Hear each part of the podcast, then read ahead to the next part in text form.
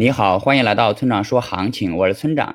现在是北京时间五月二十七日的上午八点十一分，BTC 即时价格三九零五六 U。我们先来看今天的行情。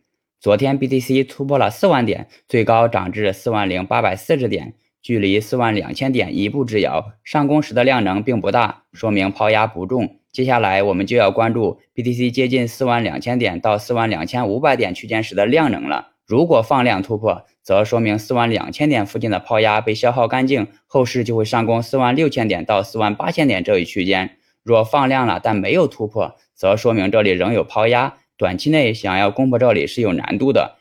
那么 BTC 就有可能回到三万六到三万八千点区间进行防守，然后再选择方向。另外，链上数据方面没有什么问题，继续有利于多头。总结一下，近期目标四万两千五百点。接下来是交易思维模块。市场中有这样一种现象，那就是很多人明明只适合趋势交易，但他们却在做着波段交易。我总结了其原因，主要有以下几个方面：一，这个市场大部分时间都在震荡，只有百分之十五的时间是趋势行情。做趋势的话，短期内可能无法盈利，他们是没有耐心等待趋势行情的到来的。也就是说，这些同学没有参透慢就是快的道理。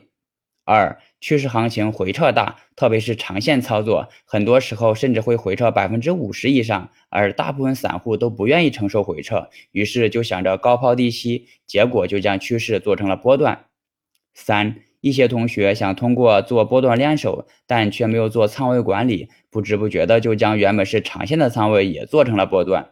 总之，以上原因导致大家更喜欢做波段，从而忽略了趋势交易。但现实是怎样的呢？那就是大部分人挣的钱都是趋势的钱，高抛低吸只是理想中的操作。